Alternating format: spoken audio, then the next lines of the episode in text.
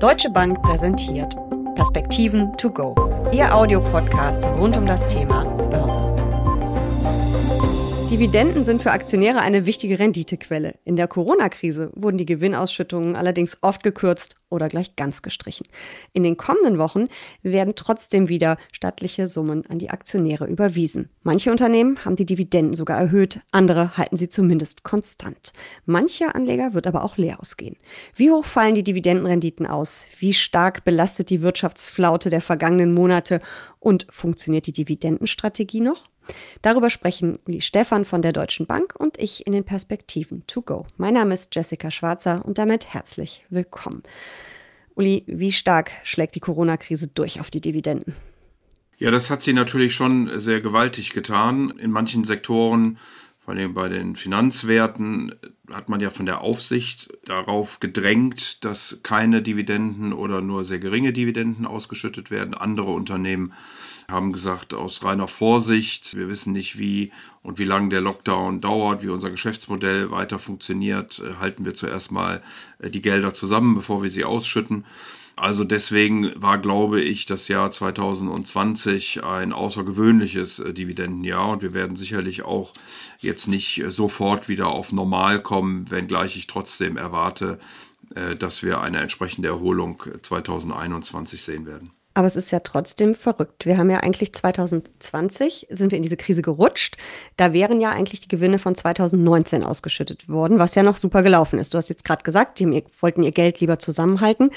Jetzt im Frühjahr 2021 würden ja eigentlich die Gewinne von 2020 ausgezahlt, aber die sind in vielen Branchen ja überhaupt nicht da. Also müsste doch eigentlich die Dividendensaison dieses Jahr auch total mau ausfallen. Ja, das kann schon sein, dass wir da nicht sehr viel äh, Zuwachs sehen werden. Allerdings werden, wird das ein oder andere Unternehmen, äh, was eben vorher gesagt hat, aus Vorsichtsgründen und mittlerweile dann doch wieder klarer in die Zukunft sehen kann, dann möglicherweise Dividenden auszahlen.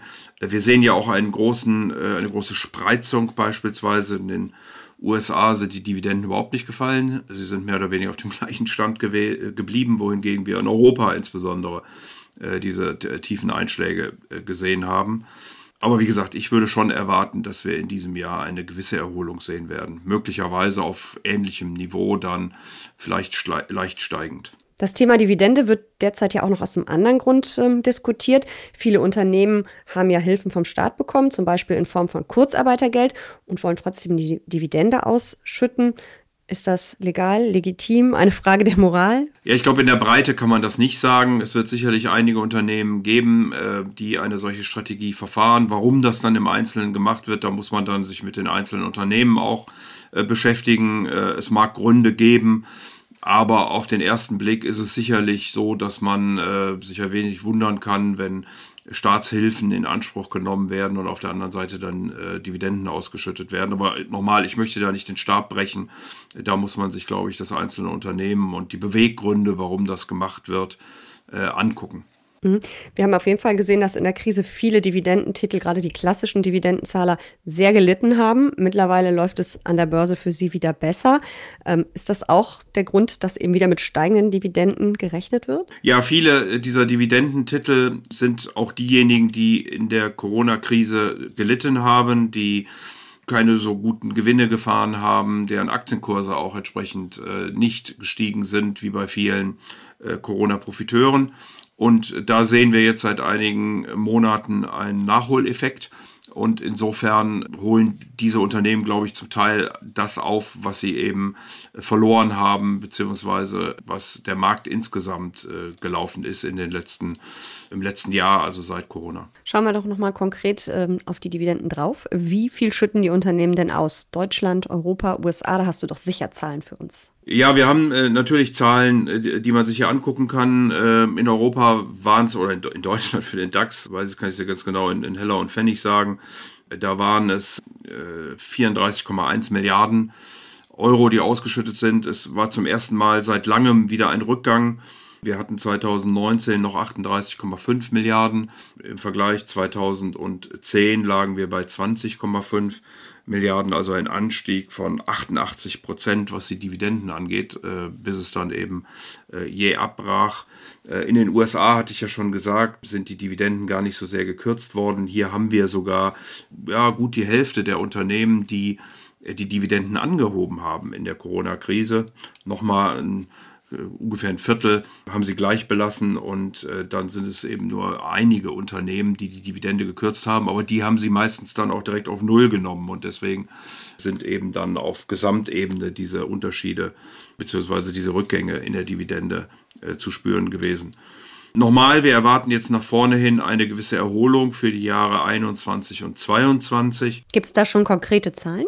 Ja, wir gehen von einem Dividendenwachstum zum Beispiel für den DAX aus von äh, 14 Prozent. Also was heißt wir? Das ist der Konsensus, also die Aggregation von vielen Investmenthäusern und Analysten. Äh, 14 Prozent für den DAX, ungefähr 25 Prozent für den Stock 600 und in Anführungsstrichen nur drei Prozent für den S&P 500, was aber nicht verwundern kann, weil in Amerika spielen Dividenden ohnehin eine geringere Rolle. Äh, und wie gesagt, wir hatten da nicht so sehr den, äh, den Rückgang. Auch für 2022 werden nochmal äh, Dividendensteigerungen erwartet. Und insofern glaube ich, dass wir da vielleicht noch nicht in diesem Jahr, aber dann in den Folgejahren doch zu einem normalen, in Anführungsstrichen, Niveau zurückkehren werden. Welche Branchen sind denn diejenigen, die besonders hohe Dividenden zahlen oder vielleicht sogar besonders niedrige? Von den Sektoren her ähm, ist es eigentlich nicht so sehr überraschend.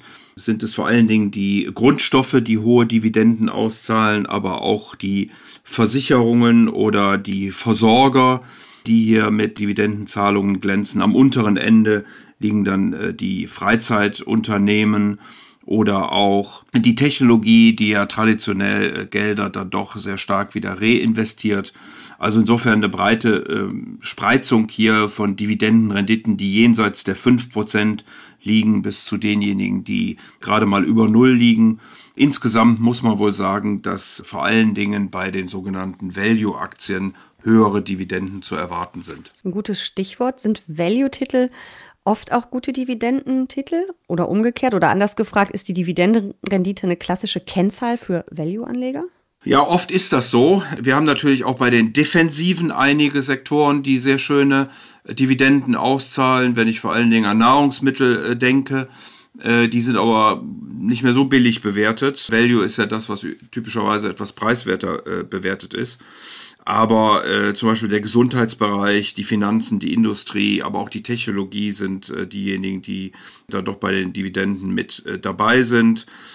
Staples, also Konsumwerte, die immer gebraucht werden, unabhängig von der äh, Konjunktur und den Einkommen, zahlen eine relativ gute Rendite, gehören weniger zu den äh, Value-Aktien. Also es gibt äh, viele Überschneidungen, zwischen Dividende und Value. Es gibt aber auch eben ein paar Ausnahmen. Mhm. Also ich finde mittlerweile durchaus auch unter den Wachstumsaktien starke Dividendenzahler. Ja, weil viele Technologiewerte, das äh, wird jetzt möglicherweise überraschen, äh, gerade wenn ich in Big Tech gucke, äh, nicht mehr so sehr wie die kleineren Technologiewerte laufen, sondern sich eher zu Versorgern entwickeln. Das liegt daran, dass man mittlerweile so groß ist und so marktbeherrschend ist. Das liegt aber auch daran, dass man Geschäftsmodelle umgestellt hat. Also viele Softwareunternehmen zum Beispiel das gilt aber auch für Hardwareunternehmen, die über Services, Cloud Computing, Apps und so weiter und so fort Geld verdienen. Die tun das nicht mehr, indem sie einzelne Dinge verkaufen, sondern indem sie eben kontinuierlich über Lizenzen oder ähnliches einen Einkommensstrom generieren und dann hat man eben sehr kontinuierliche Einnahmen, die dann eben auch einen leichter befähigen, eine stabile Dividende zu zahlen. Wenn ich mich für die Dividendenstrategie ähm, interessiere als Anlegerin, sollte ich dann eher auf Einzeltitel oder vielleicht doch besser auf Fonds setzen? Das Problem bei den Einzeltiteln ist äh, dieses, wenn Dividenden gekürzt werden, sie müssen noch nicht mal ausgesetzt werden, sie müssen nur gekürzt werden, äh, dann reagieren die Märkte in der Regel sehr heftig darauf. Ähm, also äh, unter Diversifikationsaspekten wäre auch hier besser, etwas äh, breiter zu streuen, nicht alle Eier in einem Korb zu legen, wie es so schön heißt. Es gibt sicherlich einige Unternehmen, die auch über sehr viele Jahre jetzt eine sehr stabile und auch steigende Dividende gezahlt haben. Aber wie gesagt, das Risiko, wenn es einmal daneben geht, dann reagiert der Kurs äh, doch schon sehr erheblich und deswegen äh, würde ich hier etwas breiter investieren. Und wenn ich mich dann also für den Fonds entscheide, lieber aktiv oder lieber passiv, lieber einen aktiv gemanagten Investmentfonds oder eben doch den Indexfonds, sprich den ETF? Das wäre für mich ein Bereich, wo ich klassischerweise wirklich aktiv gehen würde weil man eben genau gucken muss, äh, wo sind äh, Geschäftsmodelle, ähm, wie läuft das Geschäft, in welchen Regionen ist das Unternehmen unter, unterwegs und droht Gefahr, eben die Dividende zu kürzen oder nicht. Und ähm, deswegen muss man da, glaube ich, schon sehr genau hingucken, welche Unternehmen es sind. Und deswegen wäre ich eher bei aktiv als bei passiv in diesem Falle. Hm, zumal der Fondsmanager ja auch schneller auf eine Kürzung einfach äh, reagieren kann, während äh, der Index im Zweifel nur einmal im Jahr oder zweimal im Jahr überprüft wird. Das kommt ja wahrscheinlich auch noch hinzu. Ja, und je nachdem, wenn ich einen Index habe, wo das Unternehmen nicht grundsätzlich entfernt wird, dann habe ich es einfach drin, weil ich ja immer dann an der Marktkapitalisierung hänge und einige Dividendentitel, ich hatte ja schon die Defensiven angesprochen, haben natürlich auch eine ganz erklägliche Marktkapitalisierung und können dann eben auch in einem solchen Index äh, entsprechend wirken. Apropos Fonds und ETFs, eine Frage, die bei Seminaren auch unheimlich oft gestellt wird. Wenn ich Fonds und ETFs kaufe, bekomme ich dann auch eine Dividende? Das kommt darauf an, was das für ein Fonds ist, ob das ein thesaurierender ist, also einer, der die Dividende einbehält, oder ob es ein ausschüttender Fonds ist. Ähm, es gibt so und so. Ich will auch nicht sagen, dass das eine besser ist als das äh, andere. Äh, wenn man äh, die Dividende tesoriert, also einbehält, dann wird sie wieder reinvestiert. Äh, wenn man aber einen, ein, ein, ein Einkommensstrom braucht, ein, ein Cashflow in Neudeutsch, äh, dann äh, sollte man sicherlich eher in die ausschüttenden Fonds gehen. Man muss nur aufpassen, es wird ja gerne von äh, sogenannten Bond-Proxies äh, gesprochen oder dass Dividendenaktien jetzt die besseren Anleihen sind und ähnliches. Äh, da wäre ich vorsichtig mit solchen Aussagen. Denn am Ende des Tages ist man immer noch im Aktienmarkt investiert und der ist durchaus volatiler, als das vielleicht manche Anleihenmarkt ist. Spannende Einsichten und ein schöner Ausblick auf die kommende Dividendensaison mit einer kleinen Warnung am Ende. Vielen Dank für diese Perspektiven. To go. Sehr gern.